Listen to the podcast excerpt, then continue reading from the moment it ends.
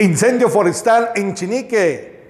La unidad 602 contra incendios se hizo presente al barrio Cementerio Viejo del municipio de Chinique, Quiché, en donde suscitó un incendio forestal que prácticamente llegaba a unas viviendas, por lo que bomberos voluntarios utilizaron aproximadamente 350 galones de agua para sofocarlo.